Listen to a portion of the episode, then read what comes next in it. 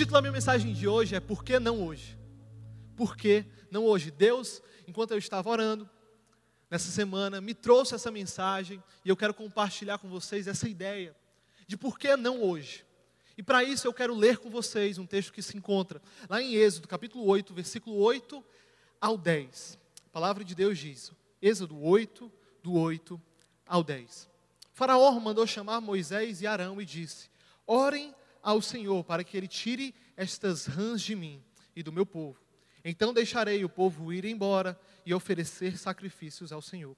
Versículo 9: Moisés disse ao Faraó: tua é a honra de dizer quando devo orar por ti, por teus conselheiros e por teu povo, para que tu e tuas casas fiquem livres das rãs e sobrem apenas aquelas que estão no rio. Versículo 10. Respondeu o Faraó e disse: Amanhã.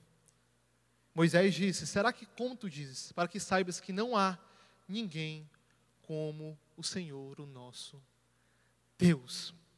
O contexto desse texto ele se encontra quando o povo de Israel estava preso no Egito. O povo de Israel ficou aprisionado no Egito durante um período bastante longo. E aí, Deus queria libertar o povo de Israel. E para fazer essa libertação, quebrantar o coração de Faraó, Deus enviou algumas pragas, dez pragas. A gente conhece essa história. Eu acho que todos já assistiram aquele filme que tem na Netflix, né, que conta essa história. Então, Deus mandou uma praga, e uma delas foi as pragas das rãs. E Lucas, o que é que você quer falar com esse texto? Lucas, o que é que essas rãs simbolizam? Eu quero que você se imagine no lugar do faraó. Estava tudo bem, estava tudo ok, mas de repente veio uma praga de rãs. Ninguém aqui tem nojo de rã, né? Ninguém aqui tem medo de rã, né? Então todo canto que o faraó ia, que ele entrava no quarto, na cama tinha rã, abria a geladeira tinha rã, abria ali a porta da casa rã no pé, no chuveiro, que todo mundo que já foi no interior sabe, tem uma rã lá no canto, tinha rã. Você pode concordar comigo ou não, mas a grande verdade é que a rã gerava um incômodo na vida do faraó, sim ou não? A rã, ela tira a paz. A rã, ela tira o nosso eixo ela nos faz simplesmente nós não ficarmos da forma que nós deveríamos estar e da forma que Deus queria que nós estivéssemos.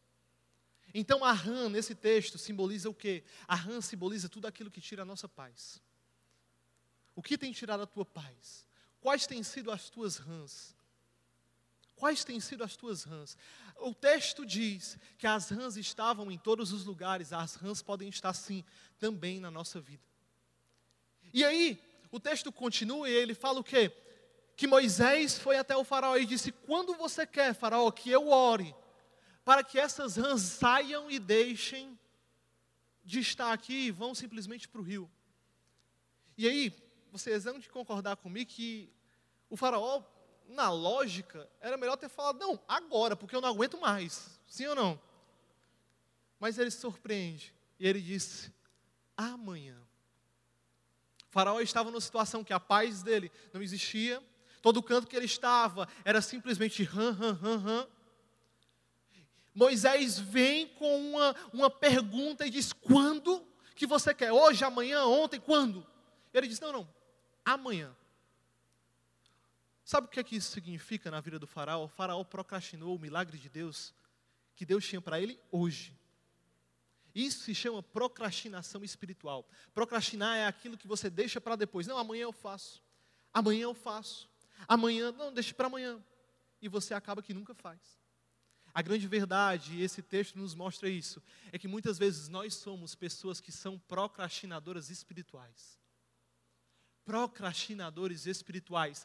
Deus, ele tem um tempo certo e Deus tem te perguntado há muito tempo quando você quer que isso deixe de existir mas nós muitas vezes deixamos para amanhã o que Deus tem para nós hoje.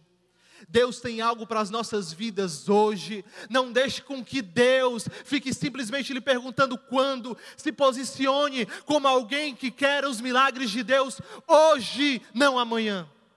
Hoje, agora, Deus, o que o Senhor tem para mim, eu quero agora. O que o Senhor tem para mim, amanhã, eu quero amanhã, mas hoje, eu quero hoje. Quais têm sido as suas rãs?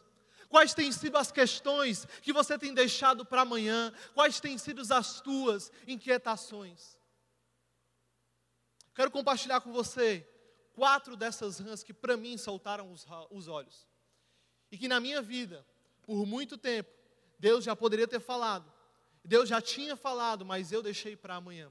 E hoje quero compartilhar com você, porque acredito que isso funciona também comigo e com todos nós aqui. E a primeira dessas rãs são as rãs da perda. As perdas. As perdas elas são reais na nossa vida. Sempre nós vamos perder algo. A vida é assim. Hoje está tudo bem, amanhã pode acontecer uma fatalidade. Um pai morre, uma mãe morre, uma empresa entra numa crise, um trabalho deixa de existir. Perdas são reais. Em todas as áreas da nossa vida, uma hora ou outra nós vamos perder algo. Nós vamos perder. E simplesmente a dificuldade vai bater na nossa porta. Eu poderia simplesmente chegar aqui e falar assim: não, não, a sua vida depois que Jesus vier, vai ser tudo tranquilo. Não. A grande verdade é que a vida com Jesus é simples, sim, mas a vida com Jesus é boa, sim, mas a vida com Jesus não é simplesmente um mar de rosas. Existem perdas na nossa vida e todos nós estamos fadados a perder algo. A grande questão não é o que a gente perde, a grande questão é como nós lidamos com as nossas perdas. É como nós lidamos com as nossas perdas. Será que mais um dia nós vamos lidar com as perdas com o espírito de funeral? Será que mais um dia nós vamos lidar com as nossas perdas simplesmente dizendo: eu não aguento mais? ou nós vamos nos posicionar da forma que Deus quer que nós nos posicionemos.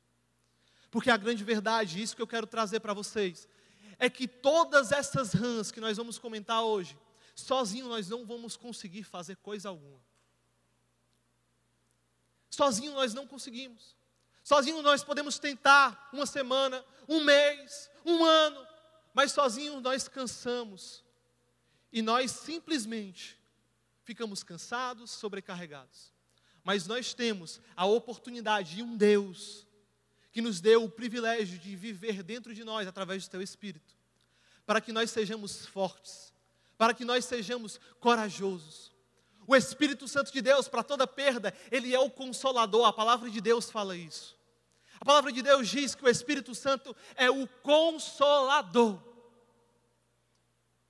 Se o Espírito está pronto a te consolar, por que você continua simplesmente nesse espírito de funeral? Simplesmente levando as perdas e não deixando com que a sua vida siga o fluxo que tem que seguir. Porque tem muita gente que se prende. Um familiar morreu, e porque esse familiar morreu há um ano atrás, eu não consigo viver da mesma forma que eu vivia antes. Eu me paralisei, eu fiquei estagnado, eu não consigo viver, eu perdi tudo. Você pode até ter perdido tudo, mas você não perdeu o seu Deus. O seu Deus está dentro de você, ao seu coração, dizendo que Ele está pronto a consolar você. A palavra de Deus em Apocalipse diz que o Senhor Jesus está à porta e bate. Se você abrir, Ele entrará e ceará com você. A grande verdade é que nós muitas vezes nos comovemos com a situação que nós nos encontramos. Nós simplesmente ficamos parados. E nós dizemos assim, sabe, eu perdi essas coisas, isso me afeta demais. Eu não estou tirando o peso disso, porque eu realmente entendo que algumas perdas pesam mais do que outras. Mas a grande verdade é que Deus ele tem um propósito para as nossas vidas. E se nós ficarmos presos naquilo que aconteceu com o nosso passado, nós vamos estagnar e não viver o futuro que Deus tem para nós. Sabe, para de se comparar com o teu antes. Tem gente que se compara o tempo todo e diz assim: sabe, antigamente eu tinha um emprego magnífico. Antigamente eu ganhava 10 mil reais. Antigamente era isso, era vida boa. Certo, antigamente Deus tem algo novo para você. Deus tem um tempo novo para você. Não se perca nas rãs, não se perca nas perdas, não se perca naquilo que aconteceu. Viva o novo de Deus. Eis que fiz algo novo, assim diz o Senhor. Deus tem algo novo para você. Deus tem um Espírito Santo que consola. E que toda vez que você sentir alguma coisa, que você sentir uma tristeza, que alguma coisa perdeu na sua vida um sentido, você simplesmente precisa parar de reclamar e buscar o Espírito Santo de Deus que está dentro de você. está dentro de você. Chega de reclamar. Chega de falar para ciclano. Está na hora de você falar com quem responde. Está na hora de falar com quem realmente pode resolver a sua vida. As perdas, elas têm o poder sim de nos paralisar, mas muito maior é aquele que está dentro de nós. Muito maior é aquele que está dentro de nós, o Espírito Santo de Deus, que está pronto a te consolar. Se você perdeu, ele tem algo novo para você. Se você está cansado, ele tem um fôlego novo para você. Se você perdeu esse emprego, ele tem um emprego novo para você. Se você perdeu o teu sentido de vida, ele tem propósito para você. Deus ele tem. Deus ele tem. Não deixe que a as perdas, não deixe que as circunstâncias, as dificuldades te parem. Porque Deus, ele tem algo novo para você. Qual tem sido a perda que tem te paralisado de você viver o propósito de Deus na sua vida? Pode ter sido um relacionamento, pode ter sido um namoro que não deu certo, pode ter sido um casamento que acabou que terminou, pode ter sido um emprego que existia, mas hoje não existe mais, pode ter sido a morte de um familiar. Todos nós temos as nossas perdas. Todos nós temos as nossas guerras. Mas o que nós precisamos não é ligar para aquilo que acontece, é ligar para aquele que pode resolver. A palavra de Deus diz que alguns confiam em carros, outros em cavalos, mas nós confiamos no Senhor dos exércitos. Não seja como Faraó. Não seja como Faraó que deixa para amanhã. Diga hoje, nem mais por um dia, nem mais por uma noite eu vou carregar essas rãs, nem mais por um momento eu vou deixar que a perda, eu vou deixar que essa situação me pare. Deus tem algo novo para mim, nem mais por uma noite. Para mim, chega, chega, chega de, de ficar parado, chega de ficar estagnado, chega de não viver o meu propósito, chega. Deus tem algo novo para mim. O Espírito está a nos consolar mas o que nós precisamos é nos posicionar. Deus está pronto a nos consolar dentro de nós através do seu Espírito. Mas Deus espera um posicionamento meu e seu para fazer isso acontecer. Não deixe para amanhã. Tudo que você deixa para amanhã, muito provavelmente, Deus quer para amanhã. Um exemplo disso na Bíblia bem claro é o maná que Deus dava ao seu povo. Deus dava um maná todos os dias para o povo, e o povo, em certo momento, ele quis guardar esse maná. Mas o que aconteceu foi que esse maná ficou podre, ficou ruim. Isso é para mim e para você. Deus tem algo hoje para nós. O amanhã é o amanhã. Hoje é o hoje. Quando a perda vier, não deixe para amanhã. Daqui a um ano eu vou estar tá bem. Daqui a dois anos eu vou estar tá bem. Um mês eu vou estar tá bem. Não. Hoje eu vou me posicionar como filho de Deus. Hoje, hoje, para mim chega para mim chega, porque eu sei quem é o meu Deus. Porque eu sei quem é o meu Deus, e o meu Deus é um Deus que supre todas as minhas necessidades. E ele fala: Pois bem, eu sei os planos que eu tenho para você, assim diz o Senhor: planos de lhe causar prosperidade e não dano, planos de alegria e de um futuro. É isso que Deus tem. Uma outra rã que você pode parar e dizer assim: Sabe, Lucas, as perdas eu até lido bem, mas tem uma coisa que eu não consigo lidar, eu sinto dentro de mim uma culpa gigantesca, e esse é o segundo ponto que eu tenho para mim. Por muitos anos, eu levei essa culpa. Porque ninguém é perfeito, sim ou não? Todos nós estamos num processo, e eu tive minha, o meu processo de caminhada cristã. Mas por muitas vezes, e eu tive que perceber isso dentro de mim, olhar para dentro e analisar, eu vi que a culpa estava me corroendo. Porque eu tinha uma mentalidade, eu tinha um entendimento, eu sabia o que era certo, mas eu não fazia. Era exatamente aquilo que o apóstolo Paulo fala aos romanos: o bem que eu quero fazer, esse eu não faço, mas o mal que eu quero fazer, esse sim eu faço. A gente sabe o que tem que fazer, mas muitas vezes nós não conseguimos fazer. E isso acaba nos corroendo por dentro. Isso acaba nos machucando por dentro. Isso acaba gerando em nós um sentimento de inferioridade gigantesco, porque nós não nos sentimos dignos. E o processo funciona basicamente assim: eu errei, eu pequei, eu fiz algo de errado, eu agi de alguma forma com alguém, logo eu não posso entrar na presença de Deus, porque eu não sou digno de entrar na presença de Deus. Mas essa é uma mentira que Satanás ele quer colocar no nosso coração. A grande verdade é que todos os pecados instituídos estão da glória de Deus, é isso que a palavra diz. Mas Jesus não nos culpa, Ele na verdade nos dá graça de Deus. Então, para tudo aquilo que você fez, para todo o seu passado, para todas as suas culpas que você carrega, Jesus na cruz do Calvário lhe perdoou. Não há mais condenação para aqueles que estão em Cristo Jesus. Algo se fez novo, tudo se fez novo. Jesus fez algo novo. Não deixe que o seu pensamento, a sua ideia sobre você lhe pressione e fale que você não é digno. Deus fala que você é digno. Deus fala que você é filha. Deus fala que você é filho. Deus fala que você é perdoado, Deus fala que você é amado, não há condenação para você, pelo contrário, a graça, favor, perdão imerecido. Existe Deus, não existe os seus pensamentos. O que você pensa sobre você não é verdade. O que é verdade é o que Deus pensa sobre você.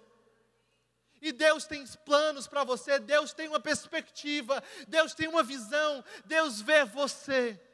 Mesmo que você não veja, Deus vê o que você não vê. Deus tem propósito. Deus tem futuro. Não deixe que a tua culpa faça com que você se distancie de Deus. O Espírito Santo de Deus, que está dentro de vocês, testificam quem vocês são. O Espírito, esse Espírito testifica quem vocês são. A palavra de Deus diz que ele testifica que nós somos filhos não órfãos, filhos, filhos de Deus. Não se sintam como escravos, não se sintam como órfãos, não se sintam nessa situação. Deus, Ele lhe trata da forma que Ele quer lhe tratar, e Ele diz para você nessa manhã que você é filho, que você é filha, amada, perdoada, redimida, lavada, salva pelo sangue de Jesus. As culpas muitas vezes podem nos parar, mas dentro de nós também existe um Espírito que fala quem verdadeiramente nós somos. Quem verdadeiramente nós somos. Nós somos filhos de Deus, nós somos filhas de Deus, e nada, nada, nada vai mudar isso. Mas você pode se perguntar, Lucas, mas a culpa não é boa. Às vezes a culpa é boa, e eu não estou falando dessa culpa, uma culpa que é pedagógica, que diz assim, sabe, eu errei, eu realmente preciso melhorar. Essa culpa ela é pedagógica e ela é, é válida para as nossas vidas. A culpa que eu estou dizendo é a culpa que paralisa e que você só se vê dessa forma. Você só vê o seu erro, você não vê coisas boas em você. Você está paralisado completamente. Você desistiu. Você desistiu. Sabe, eu já tentei tanto. Eu já tentei tanto, mas o processo sempre foi o mesmo. Eu tentei, mas não consegui. Por tempo eu aguentei, mas depois eu desisti. É dessa culpa que eu estou falando. A culpa que faz você desistir. A culpa que diz assim, sabe, já deu, eu vou viver essa vida e eu vou parar. Deus ele não quer que você desista. Deus na verdade quer que você fale nem mais por uma noite, nem mais por um dia, nem mais por uma situação eu vou levar essa rã na minha vida. Pelo contrário, para mim chega para mim chega hoje eu decido deixar as culpas de lado. Eu deixar essa dor dentro de mim, essa mentira dentro de mim e pensar o que Deus pensa sobre mim. E me posicionar da forma que Deus quer que eu me posicione, como filha e filha de Deus, não pensando em desistir, mas pensando em prosseguir. Pensando em continuar, pensando no futuro que Deus tem para você. Não deixe que a tua culpa lhe tire a esperança, porque ela tem o poder de fazer isso. Não deixe que a tua culpa, não deixe que a tua culpa faça você não ver o seu futuro. Deus ele tem um futuro para você. Você é perdoado, redimido, você é filho de Deus. Para mim chega da culpa. Primeiro, nós falamos sobre perdas. Depois, nós falamos sobre essa culpa que tanto paralisa. E terceiro, terceira rã que eu vejo que pelo menos na minha vida, muda a minha forma de viver, são os nossos medos. Todos nós temos medos de algo. Talvez você possa ter medo de rã. Talvez você possa ter medo de altura. Talvez você possa ter medo de velocidade. Todo mundo tem seu medo. Eu, toda vida que subo no avião, a minha esposa sabe, eu seguro na mão dela e, Deus, em nome de Jesus, perdoa os meus pecados, me salva. É, é só para garantir, né? Mas eu tenho medo. E todos nós temos os nossos medos. Mas o medo, ele tem poder não só de nos parar, mas de tirar por completo o nosso propósito. Ele tem esse poder. Porque Deus muitas vezes já falou ao nosso coração, sabe? Daniel, você tem um propósito, Deus tem algo para a sua vida. Sabe, Anderson, eu quero que você pregue para as nações, eu quero que você faça isso, Nicole. Eu, Raul, eu quero que você vá lá e faça discípulos. Mas porque nós temos medo, nós não fazemos aquilo que Deus quer que nós fazemos. E nós deixamos o nosso propósito de lado. Então Deus me colocou nessa manhã para dizer para alguma pessoa aqui que Ele já disse o que você tem que fazer. Ele já disse qual é o teu propósito. Ele já disse para que você nasceu. Para com esse medo e se posiciona, sabendo que existe um espírito dentro de você que quando você não souber o que falar, ele falará. Eu levo uma frase para mim, uma frase dentro do meu coração sempre, que eu tenho medo porque eu tenho as minhas limitações e eu tenho os meus medos. E eu falo, o verdadeiro amor lança fora todo medo o amor de Deus. E quando eu ainda duvido, eu penso: o fogo vence o medo. O fogo do Espírito dentro de mim vence o medo. O fogo do Espírito que está pronto a me ajudar vence todo o medo. Ele vence. Eu quero que você pense comigo na vida de Pedro. Pedro ele negou Jesus três vezes, sim ou não? E nós conhecemos muito a Pedro por essa história. Mas a história de Pedro não parou por aí. Ele negou Jesus por medo três vezes, porque ele estava com medo de ser preso. Mas a história de Pedro não parou por aí. A história de Pedro continua no livro de Atos. E a palavra de Deus diz que várias vezes Pedro ele foi colocado de frente com as autoridades e disseram para ele: negue Jesus e não ensine os ensinamentos de Jesus. Mas Pedro mudou por completo. Eu quero ler com você o que Pedro falou quando isso aconteceu. Atos 5, do 20, 29. Atos 5, 29. Pedro e os outros apóstolos responderam: É preciso obedecer a Deus antes do que aos homens. Quando o medo bateu na frente de Pedro, ele poderia continuar negado Jesus, mas ele não negou.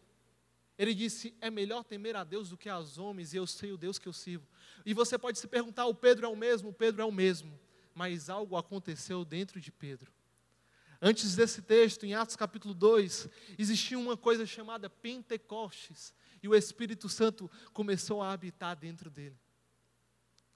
Quando o Espírito Santo está dentro do seu coração, você não precisa parar, você não precisa ter medo. Quando o medo bater na sua porta, você pode dizer para ele: sai, porque eu sei o que Deus tem para mim, eu sei o que Ele tem para a minha vida, eu sei qual é o propósito que Ele tem para mim, e eu não vou deixar que eu mesmo, eu mesmo, atrapalhe arquive os planos de Deus para a minha vida. Eu vou me posicionar sabendo quem é Deus, sabendo o que Ele tem para mim, sabendo que existe um Espírito dentro de mim que fala: vai, vai, seja forte e corajoso, esforça-te, tem bom ânimo, porque eu, Senhor teu Deus, estarei contigo por onde você andar. Existe esse Espírito que fala para você nessa manhã: você pode, não pela sua força, porque não é isso que eu estou falando, você pode, porque o Espírito de Deus está dentro de você. O verdadeiro amor lança fora todo medo. Quando você tiver medo, lembre-se do amor, lembre-se do Espírito, lembre-se de Jesus na cruz do Calvário que se derramou por você. E saiba que Deus ele tem um propósito sim, Deus tem um futuro sim, Deus tem mais para a sua vida. Não deixe que os medos que você tem, as perspectivas que você tem sobre você lhe parem. Porque nós podemos pensar muitas coisas sobre nós, mas não é isso que Deus pensa. Se eu fosse ligar para aquilo que eu pensava, eu não estaria aqui nessa manhã. Minha esposa sabe, ela me conheceu antes de eu estar aqui. Eu nem falava. Eu nem conversava. Na verdade, eu gostava de ler, e era esse o meu negócio.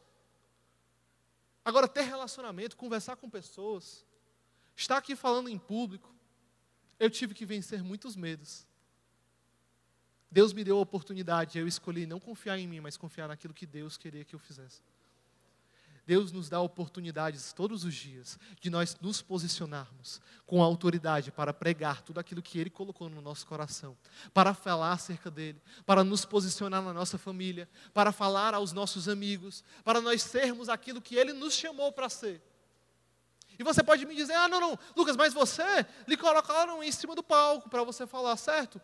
Mas todo mundo tem o seu palco. Você não precisa de um microfone. Você precisa da sua boca.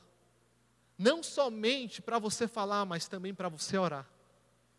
Não somente para você falar, mas também para você interceder. O medo, ele te paralisa de uma forma que quando você se encontra, você simplesmente está vivendo uma vida no automático. Mas Deus me colocou nessa manhã para te lembrar e te dizer, preste atenção nisso, e para te dizer que Ele tem mais para a sua vida. Os planos que Ele tem para você não são os planos que você pensa acerca de você. O que Ele tem para a sua vida, olho nenhum viu, ouvido jamais ouviu e jamais penetrou em nenhuma mente humana. E isso você só vai experimentar se você estiver nele, confiando nele, sabendo quem você é e se posicionando com autoridade não a autoridade que o mundo dá, não a autoridade que a inteligência dá, não a autoridade que os seus pensamentos, a sua intelectualidade pode lhe dar, mas a autoridade que Jesus lhe deu. Vão por todo mundo, façam discípulos e batizem no nome do Pai, do Filho e do Espírito Santo. Todos nós temos um chamado, todos nós temos o nosso púlpito, nossa plataforma. E Deus me colocou para te dizer que você precisa se posicionar e dizer: que nem mais por uma noite, nem mais por um dia, nem mais por uma circunstância, você vai parar, nem mais pelo medo. Para mim chega, para mim chega do medo, para mim chega das dúvidas, eu preciso simplesmente confiar em Deus. Eu preciso simplesmente continuar a viver a vida que Deus tem para mim. Deus tem um propósito para você. Deus tem um futuro para você. A grande questão é como você pode se posicionar. Para você chega ou você vai ser daqueles que procrastinam e dizem assim: não, não, Lucas, sabe o que você está pregando? É para fulano de tal, ele deveria estar tá aqui. Não, não, isso que tu está pregando, eu já faço. Não, não, isso que tu. A grande verdade é que muitas vezes nós precisamos olhar para nós e não para o outro. Nós precisamos olhar para dentro e fazer uma autoanálise e orar, assim como Davi orou. Porque muitas vezes nós não enxergamos. E Davi orou: sonda-me, ó Deus, e vê se há em mim algum caminho mau. E guia-me pelos caminhos da tua verdade. Você precisa ser humilde em reconhecer que muitas vezes você pode melhorar. E você precisa melhorar. Mas sozinho você não consegue. Eu vou continuar falando isso durante toda a pregação. Sozinho você não consegue, sozinha você não consegue, você precisa de um auxiliador, você precisa do Espírito Santo, e você precisa orar e dizer: sonda-me, ó Deus, e vê se há em mim algum caminho mau, e vê se há em mim algum medo que tem parado o meu propósito, e vê se há em mim alguma coisa que o Senhor quer mudar, alguma coisa que o Senhor quer transformar, alguma coisa que o Senhor quer deixar para trás e quer que eu viva algo novo. Para mim chega, Senhor. Para mim chega de viver da forma que eu quero viver. Para mim chega de viver da forma que eu penso sobre mim. Deus, ele tem sim um futuro maravilhoso. Deus tem sim um futuro grandioso para você. Mas de todas essas coisas que eu falei, perdas, culpa, de todas essas coisas que eu falei, só vai existir transformação quando você se posicionar. Quando você dizer assim, sabe, medo, eu me posiciono com autoridade, não a que eu tenho, mas a que Jesus me deu.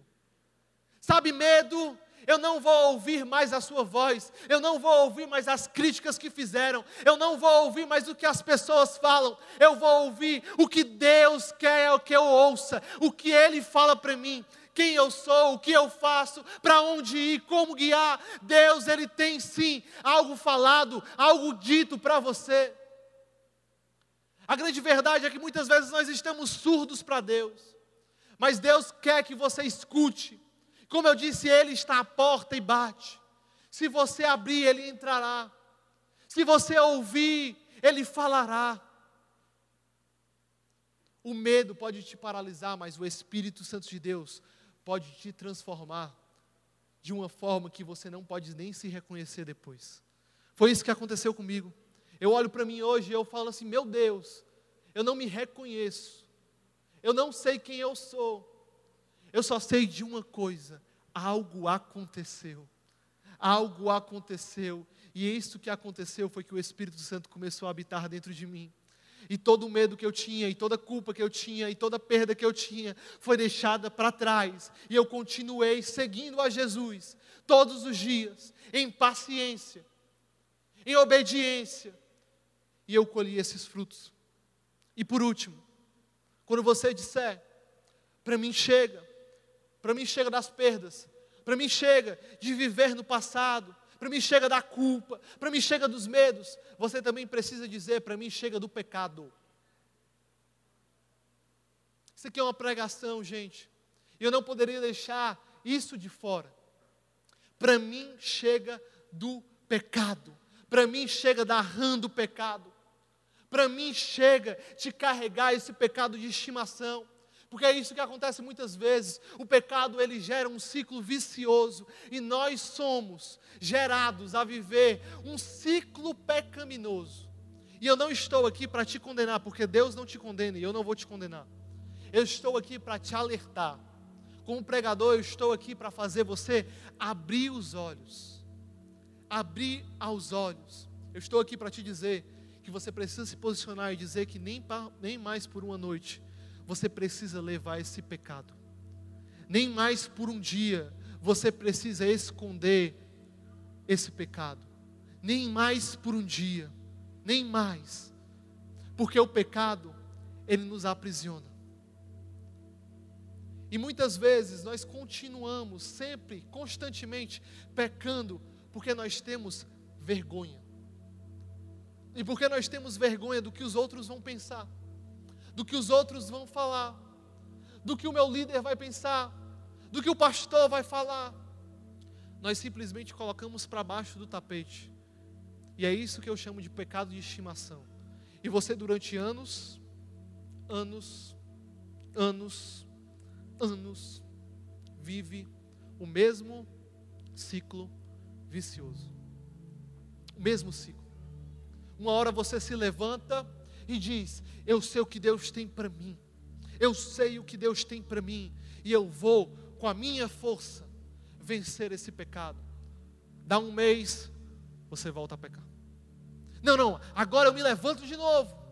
E eu sei o que Deus tem para mim. E você vai lá, dois meses, volta a pecar. Isso gera um ciclo na nossa vida. Por quê, Lucas? Sabe, você está falando isso e eu me identifico. Mas sabe, eu não sei como vencer isso. Eu já tentei. Eu já fui atrás. Mas como fazer? Primeiro, sozinho você não consegue coisa alguma. Você precisa de ajuda. Ajuda tanto de pessoas como a ajuda do Espírito Santo. A Bíblia diz, através de Tiago, que se nós confessarmos os nossos pecados uns para com os outros, nós seremos curados. Existe um poder no confessar, existe um poder na fala. Muitas vezes nós vivemos do pecado porque nós não conversamos, tanto com pessoas como com Deus. Porque essas são as duas pessoas que nós precisamos falar: Deus e também com pessoas, talvez com um líder, talvez com um pastor, mas você precisa confessar. E você precisa ser humilde em reconhecer que sozinho você não consegue. Nenhuma dessas quatro coisas. Sozinho você não consegue. Sozinho você não consegue. Eu repito isso porque é do ser humano ser individualista. É do ser humano pensar que é autossuficiente. E muitas vezes o pecado que gera isso em nós. Quando a Bíblia diz que no Éden o homem foi e a mulher comeu do fruto do conhecimento do bem e o mal, o que acontece é que ela se sentia justa de comer daquilo e ela não acreditava em Deus. Muitas vezes o pecado faz isso conosco. Ele faz com que nós nos conformamos e pensarmos que nós somos justos e que nós somos merecedores e que nós não precisamos de ajuda e que nós somos autossuficientes para fazer aquilo. Nós não precisamos perguntar a Deus. Nós simplesmente precisamos comer. Mas Deus me colocou nesse lugar para te dizer, e eu falo isso com muito temor, que você precisa ser humilde. Você precisa se humilhar, tanto para Deus como para pessoas, e dizer assim: sabe, eu preciso de ajuda.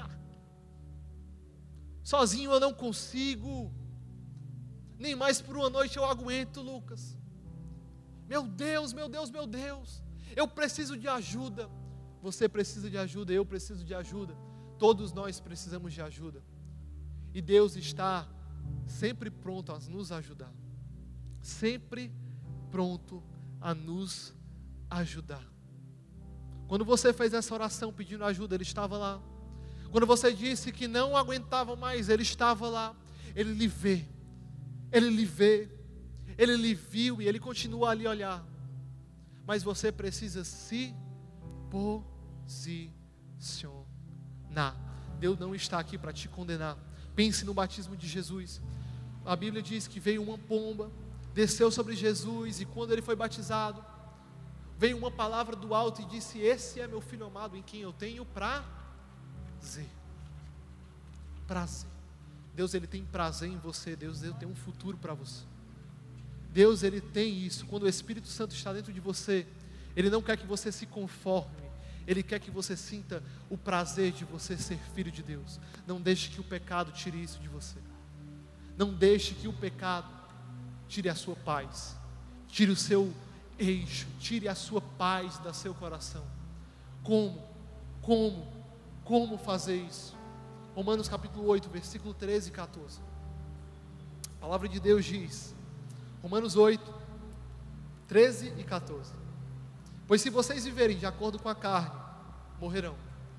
Mas se pelo Espírito, e aqui que está a chave, se pelo Espírito fizerem morrer os atos do seu corpo, viverão, porque todos que são guiados pelo Espírito de Deus são filhos de Deus. Dentro de nós existe uma força que chama pelo pecado, mas dentro de nós também existe uma força que nos faz chamar a Deus. O Espírito Santo está assim a dispor, todos aqueles que não são guiados pela carne, mas que são guiados pelo Espírito, são considerados filhos de Deus.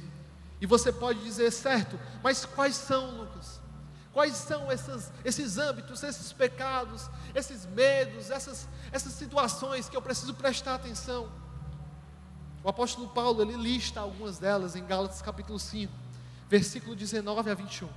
Ele diz: As obras da carne são manifestas, imoralidade sexual, impureza, libertinagem, idolatria, feitiçaria, ódio e discórdia, ciúmes, ira, egoísmo, dissensões, facções e inveja.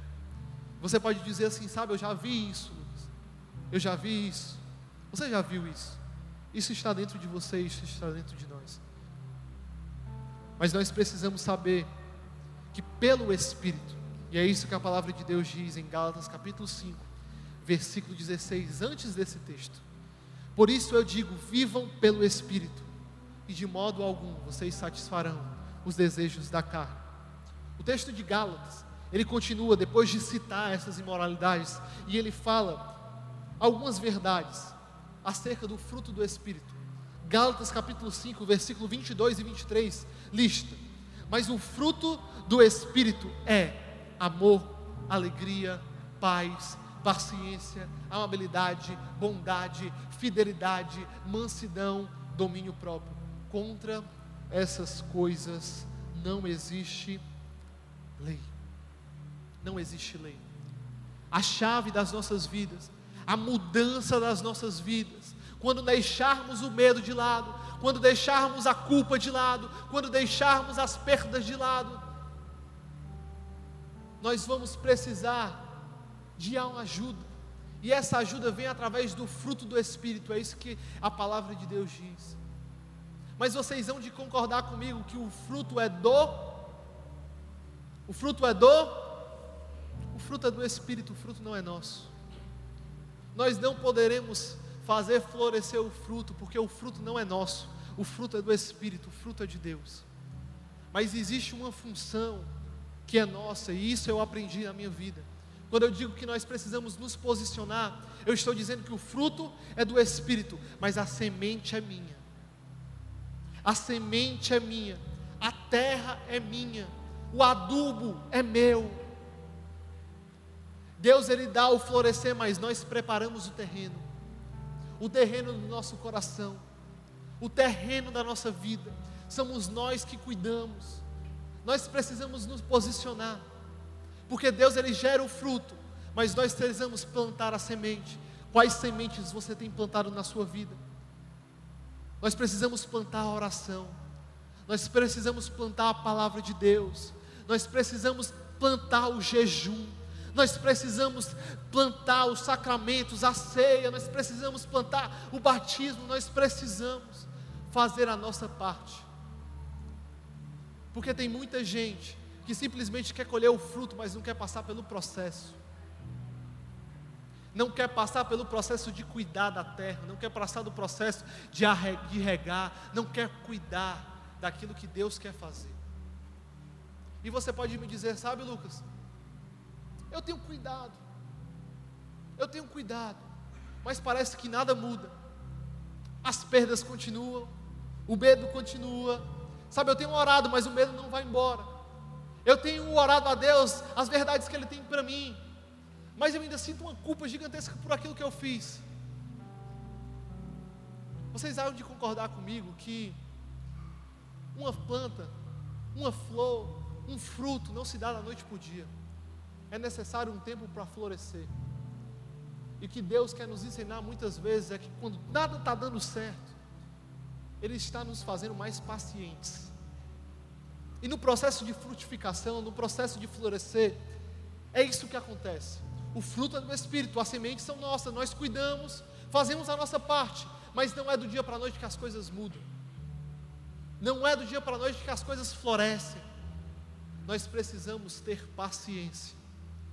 Nós precisamos nos posicionar hoje com paciência, sabendo que Deus há de fazer e há de completar a obra que Ele começou, porque Ele é fiel para completar tudo aquilo que Ele começou. Você pode ter chegado nesse lugar, dizendo assim: sabe, eu, eu quero desistir. Eu quero jogar a rede, eu não quero mais fazer isso. Para mim, já deu, sabe? Mas o que você precisa dizer, e Deus me colocou nesse lugar para te dizer isso, é que para você chega é desse pecado, para você chega é dessa culpa, para você chega é desse medo, para você chega é dessa perda que você carrega há muito tempo, para você chega nem mais por uma noite você vai carregar isso, porque pelo Espírito de Deus você vai viver, pelo Espírito você vai confiar, pelo Espírito você vai caminhar, pelo Espírito você vai viver, pelo Espírito de Deus, não pela sua força, assim como ele disse para Zacarias e Zorababel, não pela tua força, não pela tua violência, mas pelo meu Espírito, assim diz o Senhor. Pelo Espírito você consegue, sozinho não, pelo Espírito, sozinho não, pelo Espírito, com a minha força não, pelo Espírito, sozinho nunca, pelo Espírito eu vou, pelo Espírito, pelo Espírito. É o Espírito quem transforma, é o Espírito quem consola, é o Espírito que muda a mentalidade. Não somos nós, nós fazemos a nossa parte, mas o fruto vem dele. Agora não deixe que o processo te estagne, porque tem muita gente que faz da graça libertinagem.